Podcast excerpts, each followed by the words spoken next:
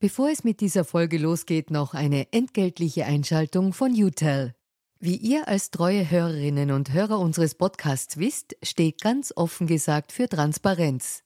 Transparenz, Fairness und Ehrlichkeit sind auch für unseren Werbepartner UTEL sehr wichtig. UTEL bietet Cloud-Telefonie und Rufnummern für Unternehmen und lebt das Wort Fairness wirklich. UTEL will nämlich ihre Kundinnen und Kunden durch Service binden und nicht durch Verträge, also sozusagen der Good Guy unter den Kommunikationsdienstleistern. Weitere Infos findet ihr im Internet. Ihr müsst bei der Suche nur den Namen richtig schreiben. Y, zweimal U, hartes T, dann E und L. UTEL eben. Und warum zwei U im Namen? Ganz offen gesagt, das wissen wir auch nicht. Das fragt am besten ein Teammitglied, weil UTEL beantwortet jede Kundenanfrage. Versprochen. Und jetzt zurück zu ganz offen gesagt.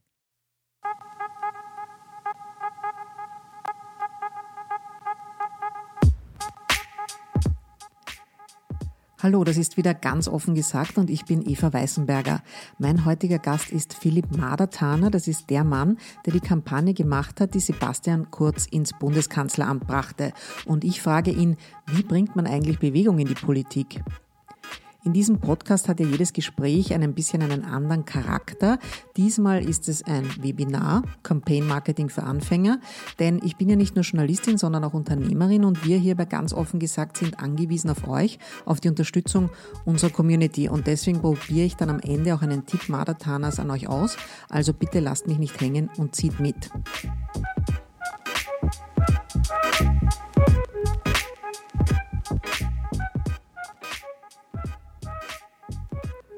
Zuvor aber noch eine entgeltliche Durchsage. US-Präsident Donald Trump will europäischen Stahl mit höheren Zöllen belegen, also findet ein steirischer Regionalpolitiker, dann trinken wir halt kein Coca-Cola mehr. Das war eine wirtschaftspolitisch nicht ganz durchdachte Ansage und ich darf euch daher im Auftrag von Coca-Cola aufklären. Ja, es handelt sich um einen US-Konzern, aber nein, das Getränk wird nicht in den USA hergestellt und abgefüllt, sondern im Burgenland. Außerdem gehören zum Konzern auch österreichische Traditionsmarken wie Römerquelle und insgesamt bietet Coca-Cola in Österreich 11.000 Arbeitsplätze und zahlte im Vorjahr hierzulande 391 Millionen Euro an Steuern.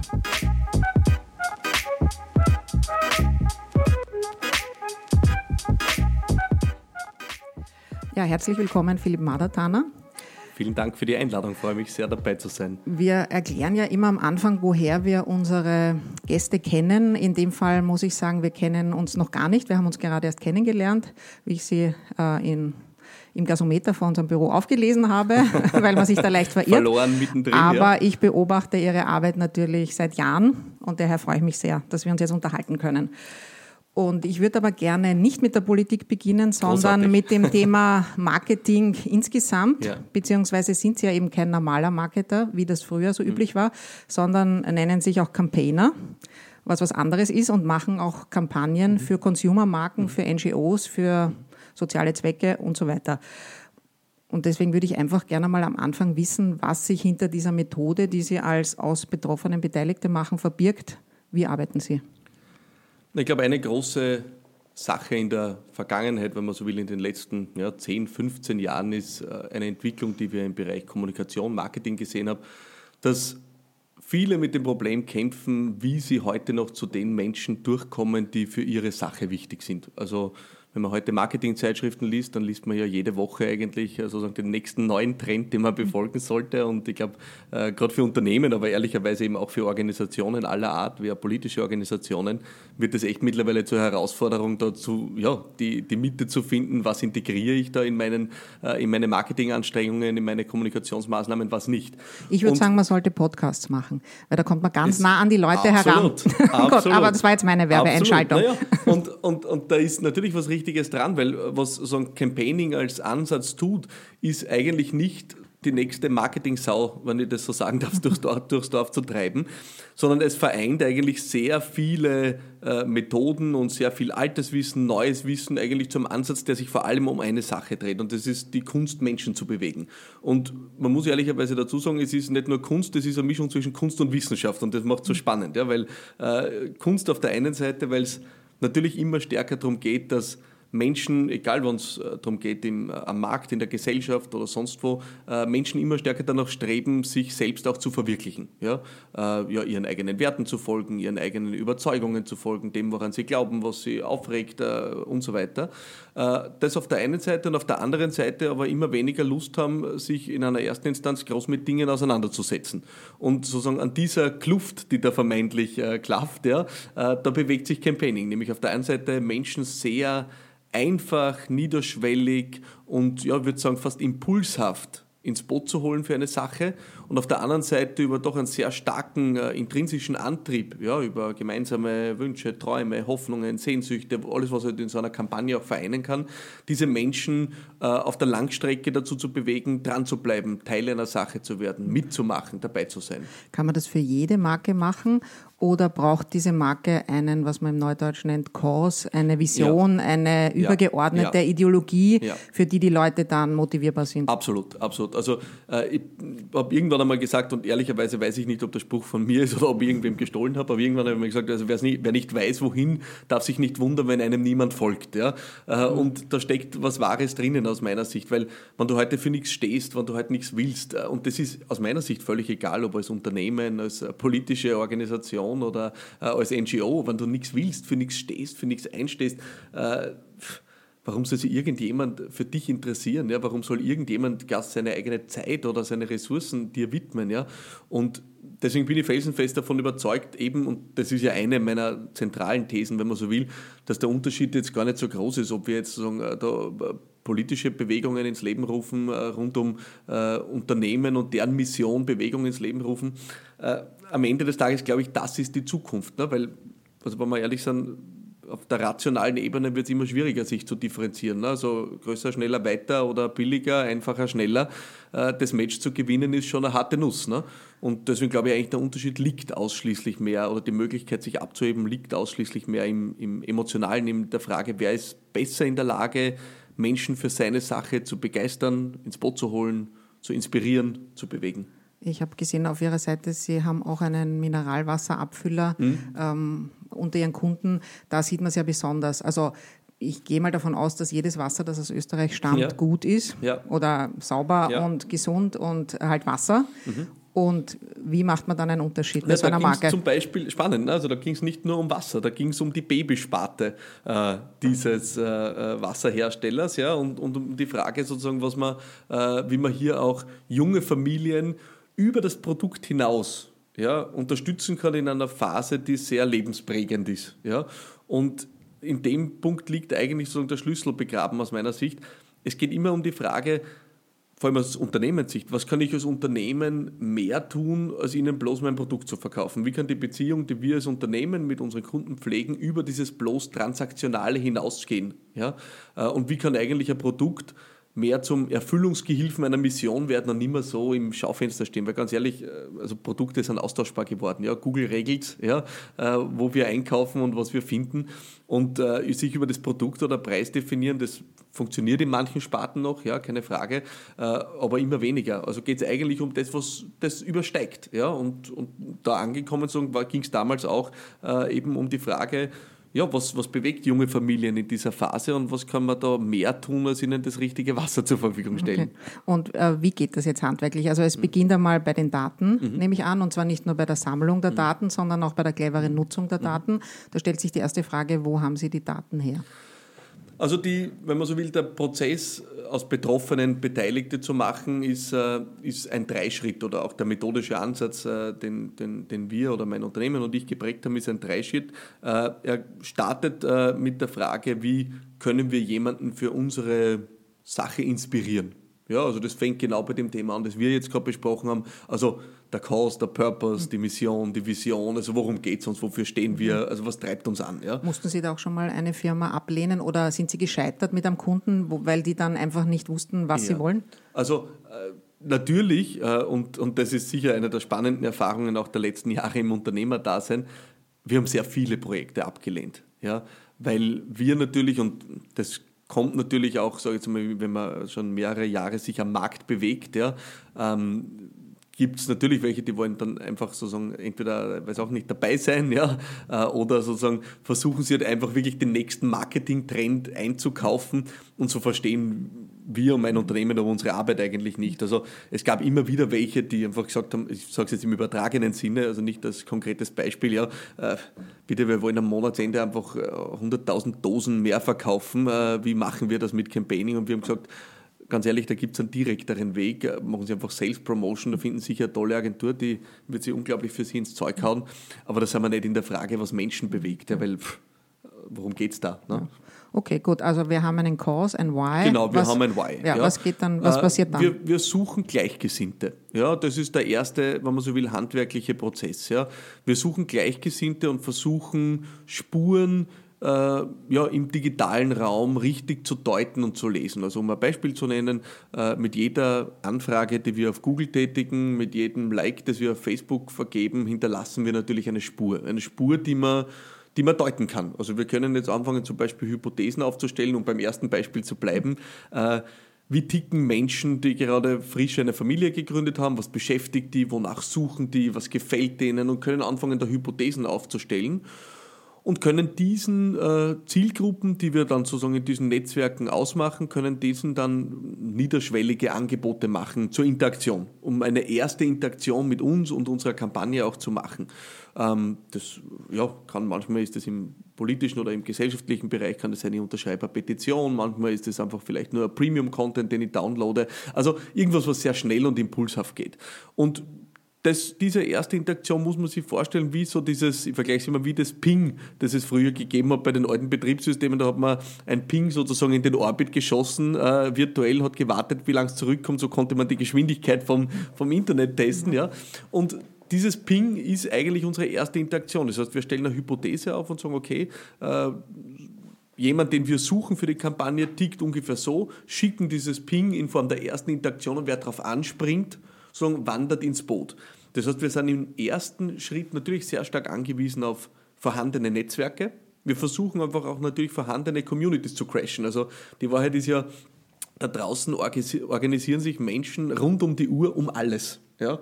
Und die Frage ist nur, findest du diese Grüppchen, die zu dir passen? Und äh, ab dem Zeitpunkt, wo die erste Interaktion äh, stattgefunden hat, steht sozusagen ein Kommunikationskanal. In unseren Fällen meistens dann über E-Mail oder über, über WhatsApp. Ja, also ein direkter Kanal, für den wir in der Folge nicht mehr äh, dem äh, Facebook oder, oder Google Geld zahlen müssen, um den Kontakt aufrechtzuerhalten. Gut, okay, dann hat man jetzt einmal Kontakt zu dieser Community. Mhm. Was passiert dann? Der nächste Schritt ist äh, die eigentliche Involvement-Phase. Also da geht es wirklich um die Frage, wie kann ich aus dem ersten Signal, das ja eigentlich mir nicht mehr oder weniger sagt, als äh, okay, ich habe irgendwie eine gewisse Affinität gegenüber dieser Sache, wie kann ich da rausfiltern diejenigen, die wirklich äh, bereit sind, mit mir da ja, eine intensivere Reise anzutreten oder sich mehr ins Zeug zu legen, sich zu engagieren, was beizutragen und so weiter. Und da kommt ein Modell in, ins Spiel, das äh, wir die sogenannte Ladder of Engagement nennen. Das heißt, wir bauen ein, äh, ja, ein Stufenmodell, das darauf abzielt, Menschen sehr kleinteilig, Zentimeter für Zentimeter tiefer in eine Kampagne hereinzuholen. Weil was einfach, ja, auf der einen Seite Forschung, auf der anderen Seite Praxisexperimente zeigen ist, wer halt mit der Tür ins Haus fällt, im Netz hat verloren in der Sekunde. das ist aber das, was wir gelernt haben, ne? weil das ist das, was uns Werbung ja jahrelang gepredigt hat. Ne? Also wenn du genug äh, quasi Druck erzeugst und penetrant genug bist und die Leute einfach genug auf die Socken gehst, ja, äh, dann bist dann du erfolgreich. Sie irgendwann diese Dose. Dann irgendwann werden sie schwach und kaufen die Dosen. Ja, genau. Ähm, und, und der Campaigning-Ansatz geht aber anders, genau diametral entgegengesetzt eigentlich. Nicht überfordern, Zentimeter für Zentimeter sozusagen jemanden tiefer reinholen, immer durch voll, immer mehr Interaktionen, weil es sozusagen sozusagen auch wissenschaftlich in der Verhaltensökonomik erforscht ist, dass eigentlich jede Interaktion auch die Bindung stärkt. Ja? Das heißt, in der Phase überlegen wir uns sogenannte Engagement-Programme. Also was, äh, wie können wir Menschen dann vertiefendere Angebote machen, äh, passend zu ihrer Bereitschaft. Ja, weil das ist eigentlich der Schlüssel, sozusagen, jeden auch so zu involvieren, wie er oder sie bereit ist. Also es ist ein bisschen doch dann wieder eine alte Vertretermethode fast. Ich muss zuerst Ja, den Fuß Tür in der Tür Haus. haben. Genau, also ich muss zuerst den Fuß in der Tür Absolut. haben, dann sage ich zu Absolut. dem, der da steht, können Ja. Sie mir ein Glas Wasser bringen? Und wenn er Ja. mir schon ein Glas Wasser gebracht hat, dann Genau. bringt, lasst er mich eher in die Wohnung Absolut. hinein. Ist- ist ja und wissenschaftlich- serviert mir vielleicht sogar noch einen Genau. Kaffee und dann zum Schluss habe ich eine Chance, dass er den Staubsauger kauft. Absolut. Ist in der Wissenschaft, ja, in der Verhaltensökonomik im Prinzip der Konsistenz sozusagen erforscht. Ja. Äh, Wir haben innerlich den Antrieb, uns selbst treu zu bleiben. Ja, das äh, ist irgendwas, was wir irgendwo eingebaut haben. Ja. Und äh, wenn wir also schon mal einen kleinen Schritt, ein kleines Investment unter Anführungszeichen setzen, ja, dann äh, geben wir eigentlich die Richtung an und dann verstärkt sich in uns der Antrieb, sozusagen dem treu zu bleiben. Ähm, ist wissenschaftlich erforscht und wir haben also wirklich mittlerweile, würde ich fast sagen, tausende äh, Experimente in unseren Kampagnen, die das äh, absolut belegen. Weil eines natürlich schon, und, und da komme ich zum, zurück zum Thema der Werbung, ja, äh, und auch durchaus sozusagen auf die Welt der Unternehmen. Ich glaube, eine Sache hat sich fundamental verändert. Früher hast du, sagen, ja, bist du die Leute irgendwie, hast du die Leute mit Werbung penetriert und irgendwann hast du dein Produkt verkauft und dann hast du angefangen, so eine Kundenbeziehung zu pflegen. Ne? Also klassisches äh, Kundenbeziehungsmanagement. Ich bin davon überzeugt, dass heute nach einem Paradigmenwechsel es so funktioniert, dass man eigentlich zuerst eine Beziehung aufbauen muss und dann äh, eine Transaktion stattfindet. Ja? Und, äh, und das setzt voraus, dass man diesen kleinteiligen Prozess auch macht. Jetzt komme ich doch, äh, springe ich gleich mitten in die Kurzkampagne hinein und eigentlich an das Ende. Ähm, ich war natürlich nicht äh, Aktivistin, weil ich ja Journalistin bin, aber ich habe mit äh, ihren losen Unterstützern gesprochen, also Ja. nicht äh, mit ein paar, die jetzt nicht schon vorher in der Landjugend organisiert waren ja. und daher, also äh, mit denen auch, aber nicht nur. Ja. Äh, und eh nicht welche, die vorher schon in der Landjugend total organisiert Ja. Mhm. waren, sondern von der Peripherie, die wirklich anscheinend, also nicht erst im Zuge dieser Kampagne, sondern im Zuge ihrer früheren Kampagne da irgendwo hineingeraten sind. Und da hatten sie eine App, glaube ich, äh, wo die dann auch Nachrichten bekommen haben, so quasi, ja, super, gestern zwei Posts, äh, keine Ahnung, Ja. irgend sowas in der Richtung, so habe ich es verstanden. Ähm, ähm, heute, was ist heute? Oder hast du schon das? Ja. Oder jetzt sprich mit deinem Opa, keine Ahnung. Also solche Sachen, sehr konkret. Also da gibt es dann wirklich ganz konkret, also äh, die sind halt dann schon am oberen Ende der Leiter, Genau. dieser Engagement-Leiter, sehr konkrete Aufträge kriegen. Absolut. Also äh, zwei Dinge sozusagen äh, absolut richtig. Das eine ist äh, diese Applikation, die Team Kurz App, wie sich äh, genannt hat, ja, war für jene, wie Sie richtig sagen, am oberen Ende der Engagement-Skala äh, geschaffen, um dort nochmal sehr gezielt auch Mobilisierung zu treiben. Mobilisierung ist dann übrigens der dritte Schritt im Modell, also wo es dann wirklich darum geht, die spezifische Mobilisierung zu treiben, äh, um einen bestimmten Impact auch zu schaffen. Ähm, und Dort haben wir was versucht, was sehr gut gelungen ist aus meiner Sicht, nämlich äh, zum einen sozusagen äh, beim Empowerment, und darum ging es ja letztlich, äh, geht es immer darum, eigentlich das sehr konkret zu machen und auch messbar zu machen. Also äh, Empowerment heißt, ich muss das in meiner eigenen äh, ja, Hoheit und Verantwortung machen können, ohne dass ich irgendwie jetzt fremde Ressourcen dazu brauche, ohne dass ich äh, irgendwo da von jemandem abhängig bin. Umso konkreter müssen die Dinge sein. Und was dort würde ich sagen, ja, durchaus das sozusagen eher anspruchsvolle war, war, dass die Applikation dahinter auch einen anständigen Algorithmus hatte, äh, der sich gemerkt hat, wann sie diese Dinge normalerweise machen. Und man kann es eigentlich vergleichen mit einer klassischen Fitness-App. Also dahin war die Idee auch angelehnt, äh, die dann halt gesagt hat, okay, also äh, gestern um diese Zeit äh, hast du eigentlich schon jemanden für die Kampagne rekrutiert. Wie wär's denn jetzt eigentlich mit dieser Aufgabe und, und wärst du bereit? Und das hat sehr, sehr gute Ergebnisse produziert. Und wie viel solcher Power-User hatten Sie dann zum Schluss, die dann wirklich solche, also täglich sowas gemacht haben? Genau, also die täglich wirklich- eine gute Tat die für Ihre Spitze- Kampagne? Die Spitze dieser Pyramide waren, glaube ich, um die 10.000 Leute. Mhm. Ja. Und konnten die außer das Gefühl, ich bin dabei Mhm. bei der Bewegung kurz, irgendwas gewinnen? Also muss man den Leuten dann noch andere Incentives geben, wie du bist dann in der Stadthalle beim Wahlkampfauftakt dabei, wenn du so und so viele Punkte gesammelt Ja. hast oder du gewinnst ein Tablet oder keine Ahnung was, Also wir haben auch da was wirklich diese jungen Leute gern hätten. Na, wir haben wirklich spannende Erfahrungen dahingehend gemacht und da auch viel experimentiert schon vor der Kurzkampagne klarerweise in vielen, vielen Bereichen. Und das Interessante ist, was gar nicht funktioniert, wenn man solche Kampagnen macht, wie wir, wir das machen, sind die ganzen, sag ich jetzt mal, monetären oder geldwerten Anreize. Also mit einem iPad können Sie dort sogar jemanden verärgern, ja. Äh, Und das liegt nicht am iPad, sondern äh, liegt einfach an dem, dass wir, das klingt dann so, als würden wir sie kaufen wollen. Und das wäre eine Beleidigung an jemanden, der sich da eigentlich äh, aus tiefster Überzeugung äh, engagiert.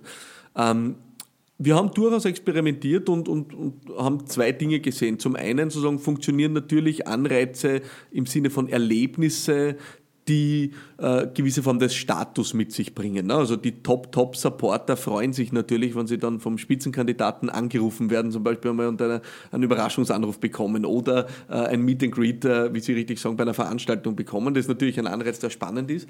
Wir haben aber auch gesehen, dass es den nicht einmal zwingend braucht. Ja? Ähm, weil also wird oft gefragt, vor allem wiederum, wenn wir äh, für Unternehmen, größere und kleinere arbeiten, äh, die fragen mich dann oft ganz entgeistert, also bitte, ja, aber warum soll jemand da irgendwie mitmachen? Ne? Und ich sage dann meistens sehr salopp naja, weil sie es wollen. Ja? Also wir suchen ja in unseren Kampagnen Menschen, die unsere Überzeugungen teilen. Ja? Und dann steht natürlich ein anderer Antrieb, ja, als auf der rationalen Ebene, weil heute 10 Cent Rabatt ist. Ja?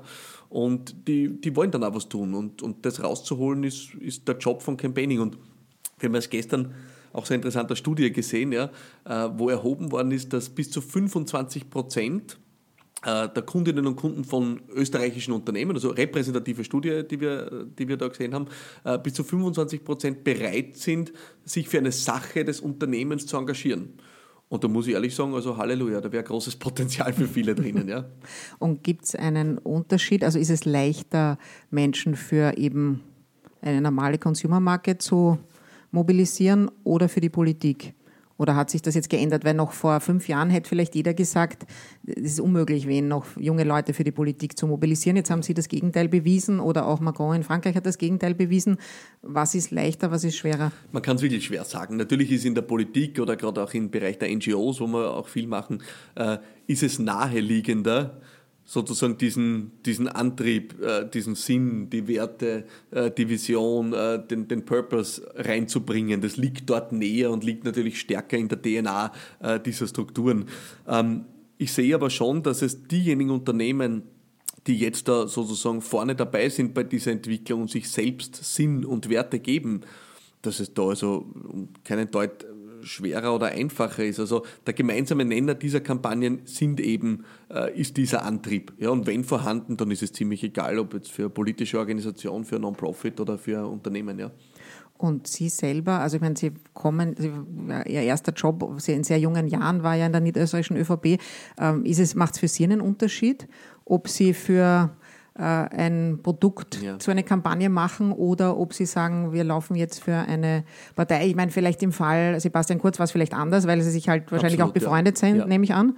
Aber wenn es jetzt ein anderer Politiker oder eine andere Politikerin wäre, von mir aus auch aus Österreich, von der ÖVP, aber niemand, den Sie schon lange kennen. Also ich muss eine Sache dazu sagen, wir machen ja tatsächlich nie die Kampagnen für Produkte, sondern immer für die Ideen, die Überzeugungen, die Standpunkte dahinter. Also ich muss sagen, klassische Produktkampagnen im engeren Sinn machen wir eigentlich nicht. Deswegen ja, aber die, die Firmen machen es um. Die Unternehmen Am Ende des um, Tages wollen die Firmen dann schon auch was verkaufen, sonst gibt es nicht mehr und dann können sie keine Kampagne mehr leisten. Wenn die Politik ja. gewählt werden will, ja. Äh, sozusagen, es gibt einen gewissen natürlichen Zyklus, ja. sozusagen der Voraussetzung dafür ist, dass ich an meiner Vision arbeiten kann. Das ist bei den Unternehmen ein funktionierendes ökonomisches Modell und das ist beim Politiker gewählt zu werden. Das ist aber auch bei einer NGO, dass sie Spenden kriegt. Also äh, das war auch eine Erkenntnis für mich, sozusagen, weil man da immer das Thema so ausgeklammert hat, sozusagen, also, äh, also quasi die einen wollen halt gewählt werden, das irgendwie auch schon was Anrüchiges, die anderen wollen was verkaufen, das ist sowieso erst recht anrüchig, nur bei den NGOs dort ist quasi dann in Ordnung. Aber um ehrlich zu sein, die Profis dort, die sind auch knallharte Rechner, also da braucht man sich nichts vormachen, ja? da ist hochgradige Professionalität am Werk. Aber um zu Ihrer Frage zu kommen, äh, macht es für mich einen Unterschied, ja, äh, ich finde natürlich, um ehrlich zu sein, also meine, meine Dosispolitik unter Anführungszeichen ist, würde ich meinen, relativ gesättigt. Ja. Insofern empfinde ich meine Spannung eher in sozusagen neuen Feldern. Äh, und nachdem ich ehrlicherweise in meiner, in meiner Selbstdefinition in allererster Linie so ein leidenschaftlicher Unternehmer bin, ja, äh, erwärme ich mich schon stärker für diesen, für diesen, ja, für diese neue Generation an Mission-Driven äh, Companies und, und einfach wirklich äh, Unternehmen mit Sinn. Also jede Unternehmerpersönlichkeit und wirklich gerade in den letzten Monaten viele wieder getroffen, die da echt mit einem wirklich starken Antrieb dahinter ist, die sagen, ja natürlich wollen wir am Ende haben wir ein ordentliches Produkt, ja, aber uns geht es um was. Ja. Also vor diesen Leuten knie nieder und das taugt mir einfach unglaublich. Ja. Und, und Politik muss ich einfach sagen, habe ich mittlerweile auch viel gesehen. Das heißt, der Spannungswert Ich würde mich nicht mehr zu den Politik-Junkies zählen, ne? das ist schon etwas her. Okay, ist auch schon interessant. Ja. Aber ähm, ich nehme an, nach dem Erfolg der Kampagne Kurz gab es Angebote auch hm. aus dem Ausland. Ja. Würden Sie oder machen Sie jetzt irgendwas? Na, aus einem Grund, aus einem Grund äh, nicht. Äh, also vor allem ich persönlich nicht. Da hat es viele, natürlich viele gegeben, die sich dann interessiert haben. Äh, oder ich würde fast meinen, aus zwei Gründen nicht. Zum einen äh, wollten die alle äh, zwei Dinge, die ja, die nicht wirklich mein, meine Zukunft sind. Die wollten alle Philipp Marathoner und Politik. Ja? Äh, das heißt, mich persönlich und im politischen Business. Und das ist eigentlich genau das Gegenteil von dem, was, was sozusagen meine Vision ist, weil meine Vision ist, ein Unternehmen aufzubauen, das im breitesten Sinne der Unternehmen, Organisationen, politische Bewegungen unterstützt und nicht nur sozusagen da an mir hängt. Ja. Äh, und das andere ist sozusagen, wie gesagt, die Dosis Politik ist, ist jetzt, äh, da gibt es nicht so viel Bedarf von meiner Seite. Ja. Ähm, und ja, äh, ich habe gesagt, eigentlich gibt es zwei Gründe. Ja. Ah ja, so, und das zweite ist, äh, das zweite ist, ich hadere immer ein bisschen mit diesem, wie soll ich sagen, mit dem Genieverdacht-Thema. Äh, ja? Also sozusagen, weil natürlich, warum meldet sich jetzt jemand aus dem Ausland äh, und sagt, bitte bringt uns, bringt uns die Truppe und lasst uns, lasst die das hier auch machen oder irgendwie so wahrscheinlich wird das klingen, ja das ist irgendwie eine Form von Genieverdacht, dass man sich sozusagen Erfolg einkaufen könnte. Ja, und das ist ein Konzept, an das ich persönlich nicht glaube. Weil ich glaube ehrlicherweise, dass alle die Dinge gut funktionieren, wo erstens das Gesamtsetting passt, ja, und, und wo auch sagen, das Gegenüber, in unserem Fall der Kunde, die Kundin, ja, äh, eigentlich im besten Fall sogar vorangeht, aber jedenfalls das wirklich äh, vom Scheitel bis zur Sohle mitträgt. Ja, und, und wenn ich dann so das Gefühl bekomme, das will sich jetzt jemand einkaufen, übrigens auch wieder aus meiner Sicht da total äh, so aus dem Werbezeitalter ja, geprägt, altmodisches ne? Bild, das ist halt so Madman-mäßig. Ja, genau. Der, die genialen die, Genies genau. haben so einen Na, genau. Geniestreich, so eine Idee, die Na, aus genau. einer alten Ketchup-Firma ja. plötzlich was Modernes machen. Und das machen. heute für einen derartigen Schwachsinn, um ehrlich zu sein. Ja, ist, und wenn man sich engagiert, dann kauft man sich erstmal Arbeit ein, nehme ich an. Das, ist, das ist, war sogar mal unser Running Gag, ja, die, Aha, okay. die Agentur, die Arbeit macht. Ja. Ähm, das haben nicht alle Kunden so lustig gefunden und ist auch ehrlich gesagt nicht immer so leicht zu erklären. Aber es ist völlig richtig, wenn man uns engagiert, kauft man sich Arbeit ein. Ja, man kauft sich wahrscheinlich eine ganz gute Expertise ein und, und viel Erfahrung, aber man kauft sich schon Arbeit ein, man kauft sich einen gewissen Veränderungsdruck ein, weil wir schon, schon diejenigen sind, also wir haben immer den Anspruch, dass wir was verändern, wenn wir ans Werk gehen. Und so die, die, die quasi Kirsche auf dem, auf dem Schlagobers drauf, das ist jetzt nicht so unser, unsere Geschichte. Und deswegen bin ich bei diesen ganzen Angeboten extrem distanziert gewesen, weil ich glaube an dieses, wie gesagt, Madman-Genie-Verdacht-Konzept, da gibt es die Gurus. Und ja, das ist nicht mein Konzept und dann das glaube ich nicht. Hm. Ähm, der Genieverdacht kommt vielleicht auch daher, dass Sie schon sehr jung erfolgreich Wahlkämpfe gemacht haben für die niederösterreichische ÖVP, für Erwin Bröll. Woher konnten Sie das eigentlich damals? Weil ich nehme an, die wissenschaftliche Grundlage dieser Kommunikationsforschung war da ja noch nicht da Nein, bei Ihnen. Absolut nicht. ähm, naja, also die, ob ich es konnte, also ich will zwei Dinge auseinanderhalten. Ob ich es konnte, also ich wahrscheinlich nicht dazu, beiget, nicht dazu beigetragen in einer Art und Weise, die es negativ beeinflusst hat, offensichtlich, weil sonst wäre es nicht gut gegangen. Die andere Seite ist, auch da gilt, also so Wahlkämpfe, und wenn man sie mal von innen gesehen hat, dann weiß man sozusagen, das ist nicht so, da war jetzt der eine so großartig und alle anderen schwimmen mit, sondern muss schon extrem viel zusammenstimmen. Und ich habe irgendwann einmal gesagt, die, meine, die 3C, ja, jetzt ist, auf Englisch ist Candidate, Cause äh, und Campaign, ja, also das Anliegen der Kandidaten und die Kampagne. Und es müssen schon alle drei stimmen sozusagen für einen Erfolg. Ja. Äh, und ja, dort damals haben diese Dinge gestimmt und ich habe dort wirklich würde ich schon sagen, mein Kampagnenfundament gelernt. Also ich habe sehr viele Dinge dann, sagen, ich habe es mit sehr vielen anderen Theorien und Lehren im Laufe der Jahre vermischt ja, und, und, und verändert. Aber das Fundament, würde ich schon meinen, habe ich dort gelernt. Ich meine, das hat und gilt noch immer als eine der ultimativsten politischen Kampagnenmaschinerien, äh, die es gibt. Und, und würde mal sagen, das Basishandwerk habe ich äh, dort gelernt und habe es dann über die Jahre mit viel ja, mit vielen neuen Dingen aus dem Ausland, aus den USA, ja, von, äh, aus Büchern, aus wirklich äh, wissenschaftlicher Sicht ergänzt und damit eigentlich dann meinen Ansatz entwickelt, meinen eigenen. Ja. Mhm. Ihr erster Kandidat, haben Sie schon gesagt, das erste C war Erwin Bröll. Was war das Wichtigste, was Sie von ihm gelernt haben?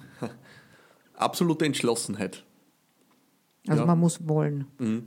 Absolute Entschlossenheit. Ja, also gibt es einen, einen, schönen Spruch auch von einem Menschen, der mich sehr inspiriert hat. Äh, ein Entschlossener ist immer die Mehrheit. ja. Ähm, und ich glaube einfach, Entschlossenheit kann unglaublich viel bewegen. Ja. Bewegt auch Menschen. Ja. Und äh, das hat er schon mit jeder Faser seines Körpers ausgestrahlt immer. Könnte man auch sagen, also Erwin Beul ist ja ein Machtpolitiker der ganz alten Schule und ein Politiker der alten Schule, aber ähm, etwas hat er mit ihren Bewegungen, den neuen Bewegungen gemein. Er war irrsinnig viel unterwegs, hatte irrsinnig viel Kontakt zu seinen zu seiner Bevölkerung ja. und hat jeden umarmt, der nicht bei drei auf den Bäumen war. Also bis zu Peter Turini, der ihn ja. einen echten, sehr, sehr guten Freund nennt, hat es geschafft, alle, die sich nicht gewehrt haben, sozusagen zum Armen und zu einer, für einen gemeinsamen Cause, in dem Fall aus Niederösterreich, aus dem Faden Niederösterreich was zu machen, ähm, für, vereint. Ja. Und dazwischen gab es dann vielleicht eine, also das ist jetzt eine Theorie von mir, eine, eine Politikergeneration, die waren mehr Medienpolitiker, die sich gedacht haben, über Massenmedien können sie kommunizieren und sie müssen eben nicht so eine Bewegung ja. aufstellen. Würden Sie das teilen? Ähm, ich teile eine Sache und, und so bringe es wieder in unser Modell rein. Es gibt, wenn man sich anschaut, warum werden Menschen für oder gegen was aktiv? Ja, dann ist der Grund Nummer eins, ist, weil sie die Werte, Überzeugungen, äh, ja, die Werte im Wesentlichen oder diese Vision oder Mission teilen. Hauptgrund. Zweiter Grund schon ist eine gewisse Form auch der, der sozialen Bindung. Ja? Und ich würde mal sagen, also Politik an der Basis, das, was Sie gerade vorhin beschrieben haben, also dieser enge Bürgerkontakt, ja, ist genau das, was sozusagen auch soziale Erlebnisse entstehen lässt. Und ist ein extrem starker Bindungsfaktor und auch ein extrem starker Faktor, wenn es darum geht, dann das in Mobilisierung umzumünzen. Ich würde teilen, dass es äh, danach sicherlich eine Entwicklung gegeben hat, wo man sagt, okay, das ist jetzt, oder vor allem auf Bundesebene, muss man immer unterscheiden, glaube ich, Bundesebene und Landesebene, immer wieder Entwicklungen gegeben hat, dass man sagt, man kann das jetzt über reine Medienarbeit auch steuern. Also Fernsehwahlkampf. Ja, Fernsehwahlkampf.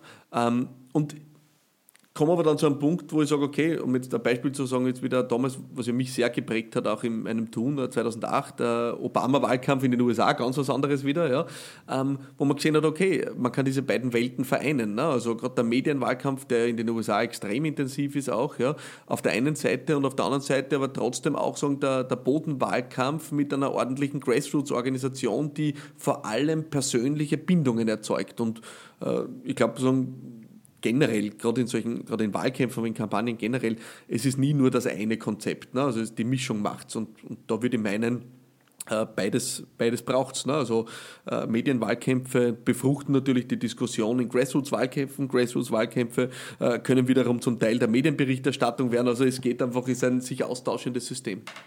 Und immer die wichtigste Frage, die sich alle stellen, ist, wie schaffe ich es dann, die Leute, wenn ich sie im Netz einmal erreicht habe, sozusagen, also bei Ihrem Erstkontakt, Stufe 1, dazu zu bringen, im echten Leben auch was zu tun. Ja, das ist genau dieses Modell der Leiter of Engagement, wo ich sage, okay, äh, in einem ersten Schritt ist es nur eine impulshafte Interaktion, die dir keine Zeit kostet. In einem zweiten Schritt äh, bleiben wir noch im digitalen Raum und bieten dir vielleicht an eine auch äh, einfache digitale Aktion, wo du aber schon drüber nachdenkst. Ja?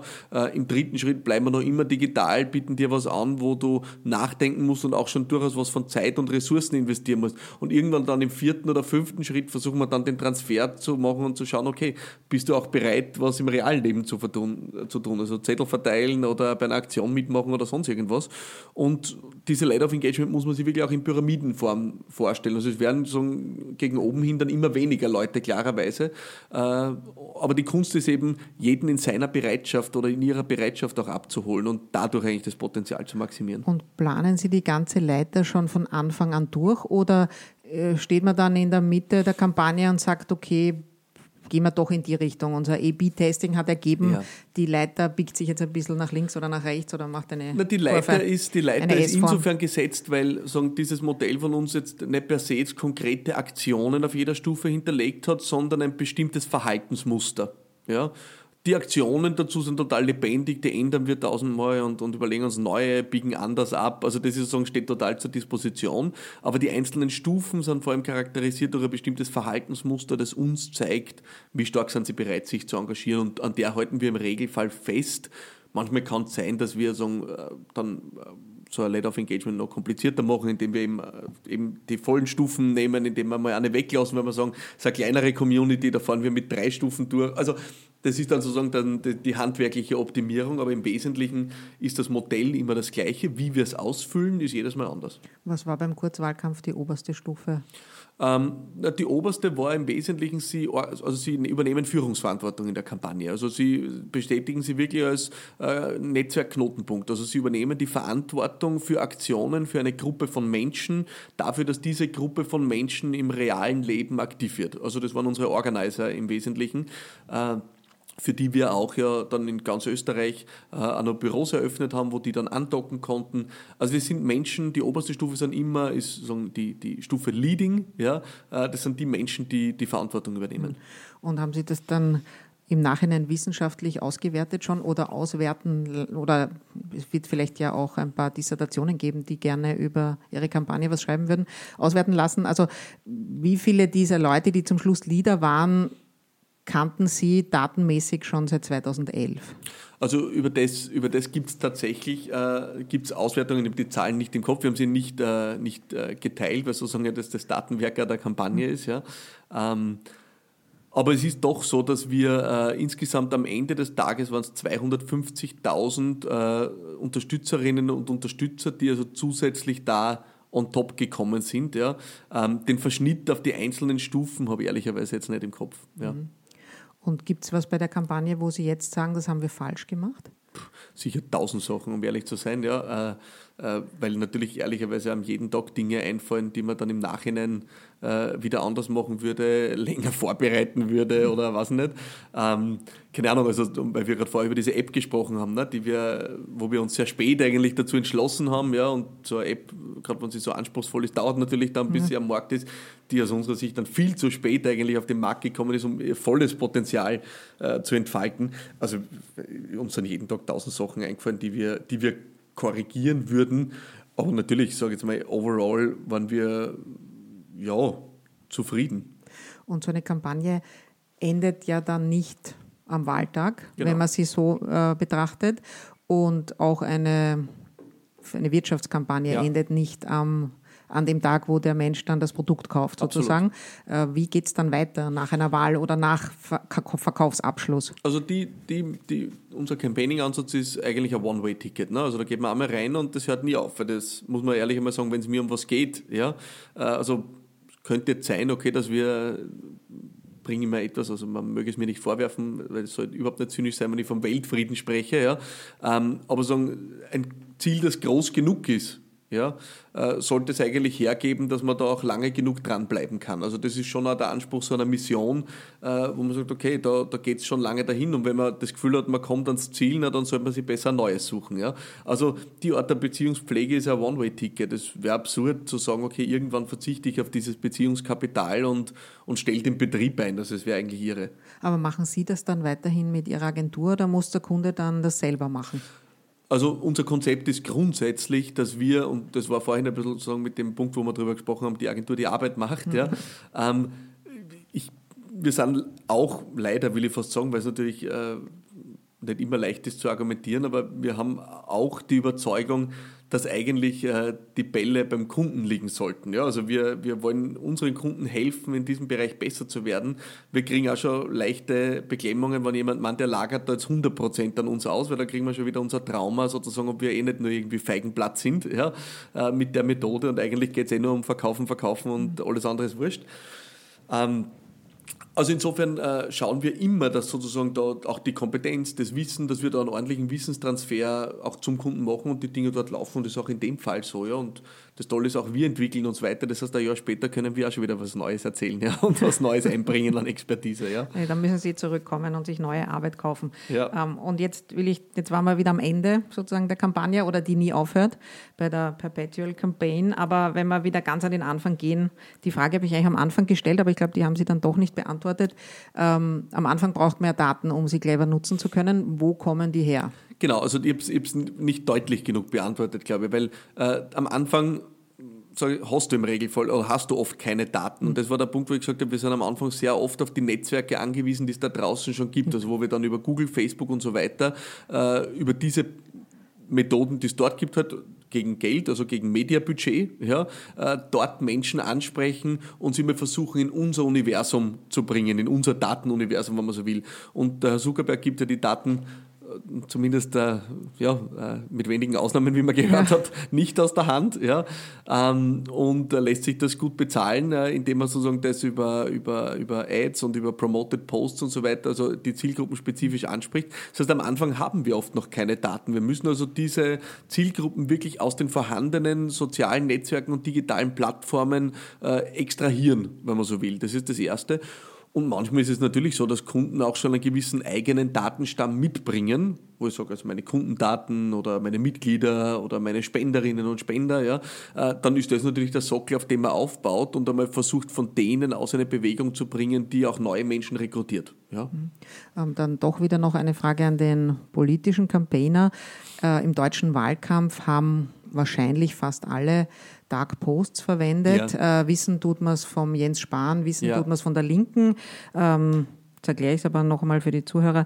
Das heißt, dass man sozusagen seinem Zielgruppen nach dem Maul redet. Man postet jeden das, was er gerne lesen würde, ähm, muss nicht einmal als Absender aufscheinen und man muss auch nicht äh, das auf seiner eigenen Wall herzeigen ja. und man kann auch der Person A das eine posten und der Person B ja. das Gegenteil davon. Was halten Sie davon?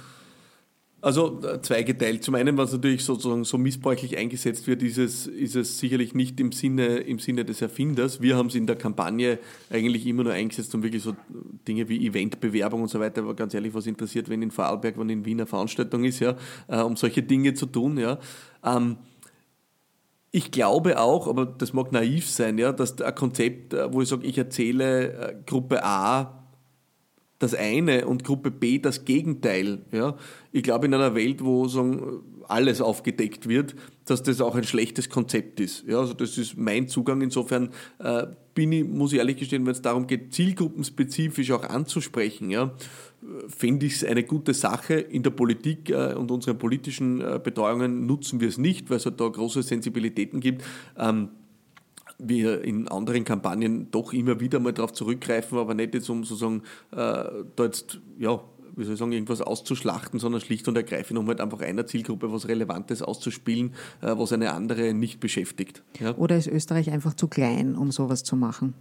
Weil in den USA ist ja im großen Stil passiert und bis es da sich durchspricht, ja. bis zu den Leuten, ja. dass das passiert ist, da kann man noch so viel aufdecken. Die ja. lesen ja dann nicht die New York Times, wo das drinnen steht und haben trotzdem fünfmal das Video mit der Clinton gesehen, wo sie angeblich was Rassistisches sagt. Das eine ist natürlich die Marktgröße, das andere ist sozusagen auch der Takt. Ne? Also weil der Punkt ist, in den USA, bis das aufdeckt wird, sind schon wieder drei neue Sachen am Markt. Ja? Mhm.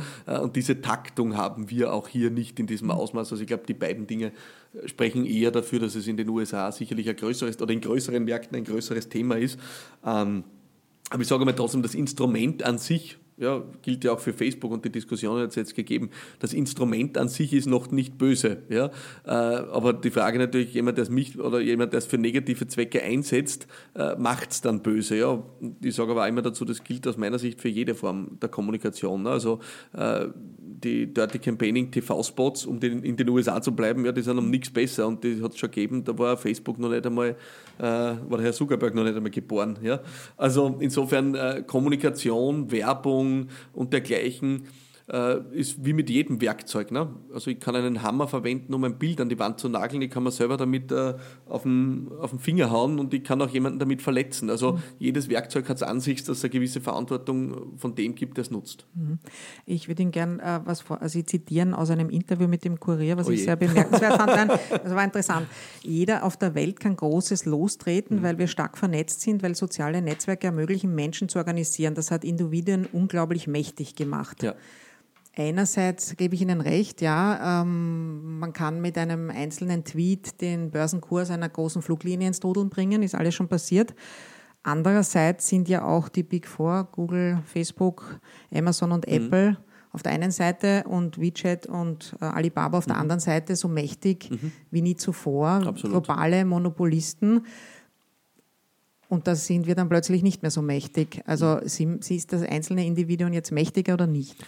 Naja, ich glaube, wir haben schon eine große Fähigkeit und Möglichkeit bekommen, uns tatsächlich, und das zielt das Zitat ab, uns selbst zu organisieren rund um das, was uns wichtig ist, was uns bewegt, was uns ärgert, was uns wahnsinnig macht, was uns begeistert, was uns inspiriert.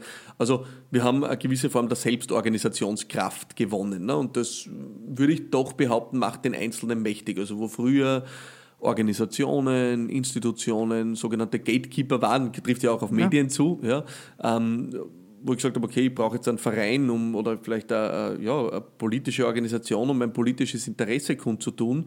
Das brauche ich halt nicht mehr zwingend. Ne? Und, und das würde ich schon sagen, ist das, das, was ich mit diesem Empowerment auch meine, dass wir schon neue Möglichkeiten haben, uns, uns zu organisieren. Und das ist sehr, ist was Mächtiges. Dass wir das tun über Plattformen, die in der Hand einiger weniger sind, ist eine andere Seite. Ja? Ähm, das, über das kann man sicherlich diskutieren. Ähm, Gleichzeitig natürlich, so jetzt mal, äh, wäre Facebook nicht dieser Moloch, unter Anführungszeichen, der es ist, ja, äh, dann ja, wäre dort auch nicht die Möglichkeit, sozusagen, äh, ja, globale, äh, globale Bewegungen zu organisieren. Also, ey, ich glaube, es gibt wie immer, gibt wie immer für und wieder. Hm. Und würden Sie aber sagen, tatsächlich aus diesen Menschen, die sich da organisieren via Social Media, entsteht dann in der realen Welt tatsächlich auch ein politischer Druck? Oder hat es nicht manchmal auch eine Art Blitzableiterfunktion, wenn alle drüber reden und sich kurz aufregen und ja, dann hat jeder beides. einmal gepostet ja. drüber und dann ist es ich wieder glaub, verpufft? Es gibt, ich glaube, es gibt alles. Ja. Äh, also um auch das klarzustellen, für mich persönlich ist jetzt äh, sozusagen eine Facebook-Seite, die jetzt von mir aus auch 100.000 Likes hat, ist für mich noch keine Bewegung. Ne? Weil ob dem, solange ich nicht jetzt die, die Wirkung dieser organisierten Masse äh, in eine bestimmte Richtung fokussiere und solange dort tatsächlich so, äh, auch irgendein Impact entsteht, ist das gar nichts. Ja? Ist es einfach eine Facebook-Seite. Also ich glaube, es gibt solches und solches. Es gibt diese es gibt einfach wirklich so Social Media Bubble Phänomene, die einfach heute da, morgen weg und uh, einfach bedeutungslos. Und es gibt schon immer wieder Dinge, die tatsächlich auch auf die Agenda kommen und Druck erzeugen. Also ich glaube, beides. Ja. Und haben Sie die Hoffnung oder die Ahnung, dass Europa sich da behaupten könnte zwischen Kalifornien und China? Oder wie ist Ihre Einschätzung? Ja, ehrlicherweise extrem skeptisch. Ja. Ähm, ich muss immer lauthals auflachen, wenn wieder irgendwer sagt, na, wir, wir, schon wieder, wir brauchen ein europäisches Google. Ja, wir brauchen ein europäisches, als, als ob wir das jetzt so verordnen könnten. Ne? Also, ähm, ja, wir haben einen unfassbar heterogenen Markt hier in Europa, ja, mit so vielen Sprachen, mit so vielen Kulturen, ja. Ähm, also, äh, es hat einen Grund, warum sich viele Gründer einfach machen und einfach einmal in einer ersten Instanz, wenn sie was schaffen wollen, das schnell und einfach skaliert, ja, äh, sie auf einen Markt besinnen, der halt ja, homogen ist. Ja, und insofern äh, bin ich ein bisschen skeptisch sozusagen, ob dieses verordnete ja, wir, wir müssen das jetzt entwickeln, äh, so ist. Ich meine, wir haben es ja bis vor kurzem nicht einmal geschafft, dass wir einen einheitlichen Datenschutz äh, haben. Also insofern äh, bin ich skeptisch, ja, äh, halte ich es für ausgeschlossen? Nein, halte ich nicht. Ja, also in, in, den, in manchen Bereichen mehr oder, oder weniger, ja. Ähm, skeptisch bin ich. Ja. Okay, aber was heißt das dann in der Konsequenz? Also sind ja ein sehr politischer Mensch, ähm, Sie haben einen Kurs ja. und der wird ja auch heißen Europa und Demokratie im Kern. Naja, auch, absolut, ja. Ähm, na, was heißt das? Äh, es heißt, dass wir aus meiner Sicht vor allem, wenn es um diese ganze, ich meine, tut mir auch schon schwer, über die ganze Startup-Thematik zu reden, weil das hängt mir auch schon mittlerweile bei den Ohren raus, ja, weil das ist das nächste, äh, das nächste Bubble-Thema, ja. Ähm, das heißt vor allem, dass wir natürlich, wenn es darum geht, auch äh, Gründungen zu incentivieren und, und äh, wenn es darum geht, Startups zu unterstützen, wir wahrscheinlich weniger äh, ja, äh, in, in unsere nationalen Grenzen äh, denken dürfen und einmal wirklich schauen müssen, okay, was, was kann man da, was kann man anstoßen, wie kann man Räume schaffen, wo die sich optimal verwirklichen. Ähm, kann man sagen, okay, der, erste, der Datenschutz ist die erste Voraussetzung dafür, dass wir uns da einmal geeinigt haben. Äh, ich weiß es selber, wir sind ja geschäftlich unterwegs in Deutschland, Österreich und der Schweiz. Ja. Also so eine Ländergrenze zu überschreiten ist trotz, äh, Schweiz ist jetzt nicht EU, ja, aber auch Deutschland ja, äh, ist jetzt trotz EU macht es jetzt trotzdem nicht alles so locker. Ne? Also es steigt einfach eine Komplexität für Unternehmen. Also ich verstehe jeden, der, der sich am Anfang einfach machen möchte. Ja die Lösung habe ich nicht, ehrlicherweise. Wie läuft denn das Geschäft in Deutschland?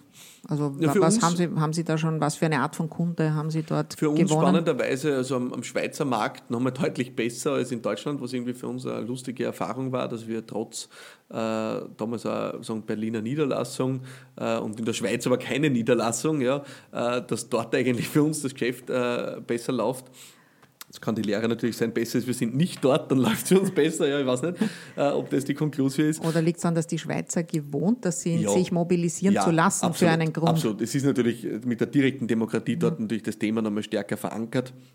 Und wir haben in Deutschland äh, schon, wie soll ich sagen, äh, ja, also äh, haben am Anfang viel diskutiert äh, über auch immer so das erste Thema Datenschutz und dort war zum Beispiel nicht die Bereitschaft, was wir ja hier gemacht haben, zu sagen, okay, es gibt da Datenschutz, aber jetzt überlegen wir uns einmal, was ist im Rahmen dieses Datenschutzes sinnvoll möglich. Ne? Und, und dort hat man die Debatte eher immer kürzer gehalten und hat man früher immer gesagt, naja, also Datenschutz, alles schwierig, viel zu kompliziert, machen wir nicht. Ja? Und das ja, würde ich mal meinen, das löst sich erst langsam auf. Ja, aber wir haben auch dort Kunden im Bereich äh, von, von Konzernen, äh, Institutionen, also bunt gemischt auch. Ja. Mhm. Gut, also ich lerne jedenfalls aus dem Ganzen, man, jede Marke braucht einen Cause und ein Why mhm. und dann kann sie Leute mobilisieren. Ähm, das gilt natürlich auch für Medienmarken. Gibt's, ähm, haben Sie Kunden unter Medien? Ja, äh, äh haben und hatten wir, also schon äh, mhm. bunt gemischt auch. Ähm, das gilt natürlich auch für Medien. Ja, ja. klare Sache. Ja. Aber kann man das auch sagen, verraten, wer das war oder ist? Ähm, die, also ja, äh, kann man natürlich, wenngleich ich mir immer leichter tue sozusagen, weil dann brauche ich mich nachher nicht darauf konzentrieren, irgendwas vielleicht nicht auszuplaudern. ja, also wenn wir äh, im Allgemeinen bleiben, wir haben äh, für eine TV-Station genauso gearbeitet wie für eine große Radiostation, wie für einen großen Verlag, der also äh, international unterwegs ist. Und dort gibt es unterschiedliche Dinge. Auf der einen Seite sagen, weil äh, Medienhäuser sich auch natürlich immer wieder auch Anliegen, sage ich jetzt einmal, vornehmen und für oder gegen was äh, kampanisieren. Ja. ja, und die meisten Medien haben ja in ihrer Gründungsidee einen Zweck, der über wir Absolut. drucken, Absolut. bedrucken Papier Absolut. und wollen damit Geld genau. verdienen hinausgegangen genau. ist. Genau. Oder wir und, senden und dort geht es eigentlich auch um die Frage, was kann ich mit meinen, äh, mit den Beziehungen zu meinen Leserinnen und Lesern oder Hörerinnen und Hörern, äh, was können wir da mehr tun, als bloß jetzt sozusagen ein Produkt Produkt auszutauschen und können wir gemeinsam was bewegen, wenn wir schon diese große Power haben, dass wir sogar den Luxus genießen, ein, ein Medium äh, zu haben, was ja sozusagen äh, die meisten äh, nicht sagen können von sich. Ähm, und ja, unterschiedliche Dinge. Einmal ist um Zivilcourage gegangen, eine Kampagne. Das andere war eine wirklich eine äh, soziale Hilfskampagne. Also unterschiedlichste Dinge, denen sich, äh, denen sich äh, Medienhäuser da widmen. Beim anderen ist gegangen um einfach wirklich ein Community-Aufbau rund um eine Reality-Show. Ja. Also querbeet. Okay, ja. Ähm, ganz offen gesagt, braucht natürlich auch noch ein bisschen Campaigning. Ich habe jetzt gelernt ja. für uns, dass ich nicht sagen soll, zum Schluss unterstützt uns äh, und ja. er redet über uns und ja. erzählt was weiter, sondern ganz konkret muss ich sagen, bitte gebt uns fünf Sterne auf iTunes. Mhm, genau. Zum Beispiel. Sie werden, Sie ganz werden konkret. merken, dass das Wirkung erzielt. Gut, dann sage ich das jetzt noch einmal. Bitte, wenn ihr das jetzt über iTunes gehört habt, dann gebt uns jetzt sofort nach diesem Gespräch fünf Sterne. Ich hoffe, also wir schauen dann mal, ob, ob sich was steigert. Frage ich werde dann zurückmelden. Ist, der Gast hergibt. Das ist die entscheidende ja, Frage. Ja. Also ich hoffe, dass also jetzt. Bitte also geben Sie ja. für die Frau Weißenberger fünf Sterne, ist genau. eigentlich die also, richtige Ansage. Ja? ja, gut, okay. Also für mich persönlich und für uns äh, drei, bei ganz offen gesagt. Und ich ja, werde schauen, ob ich das ähm, ja, ich werde zurückmelden, ob wir dann wirklich mehr äh, Bewertungen auf iTunes bekommen haben nach dieser Sendung. Und wenn das klappt, dann sage ich das nächste Mal ganz am Anfang schon. Großartig. Ja, gut. Dann ja. vielen Dank, dann habe ich auch was gelernt. Ich hoffe, die Zuhörer haben auch irgendwas gelernt, aber ich nehme schon an, da war viel dabei, was man auch für sich selber nutzen kann. Dankeschön. Ich freue mich sehr. Vielen Dank nochmal für die tolle Einladung. Gratuliere zu dem wirklich innovativen Format. Ja, ich bin ja äh, sozusagen, beobachte ja auch sozusagen, was sich in den, äh, im Bereich der Medien so tut. Und da gibt es ja sozusagen nicht oft so viel Innovation, wie man sich wünschen würde. Das ist ein extrem innovatives Format, war mir eine große Ehre, hier zu Gast zu sein. Dankeschön. Das war's schon wieder. Ihr habt es gehört. Fünf Sterne auf iTunes und die ganz eifrigen bitte auch noch eine schriftliche Bewertung dazu. Missing Link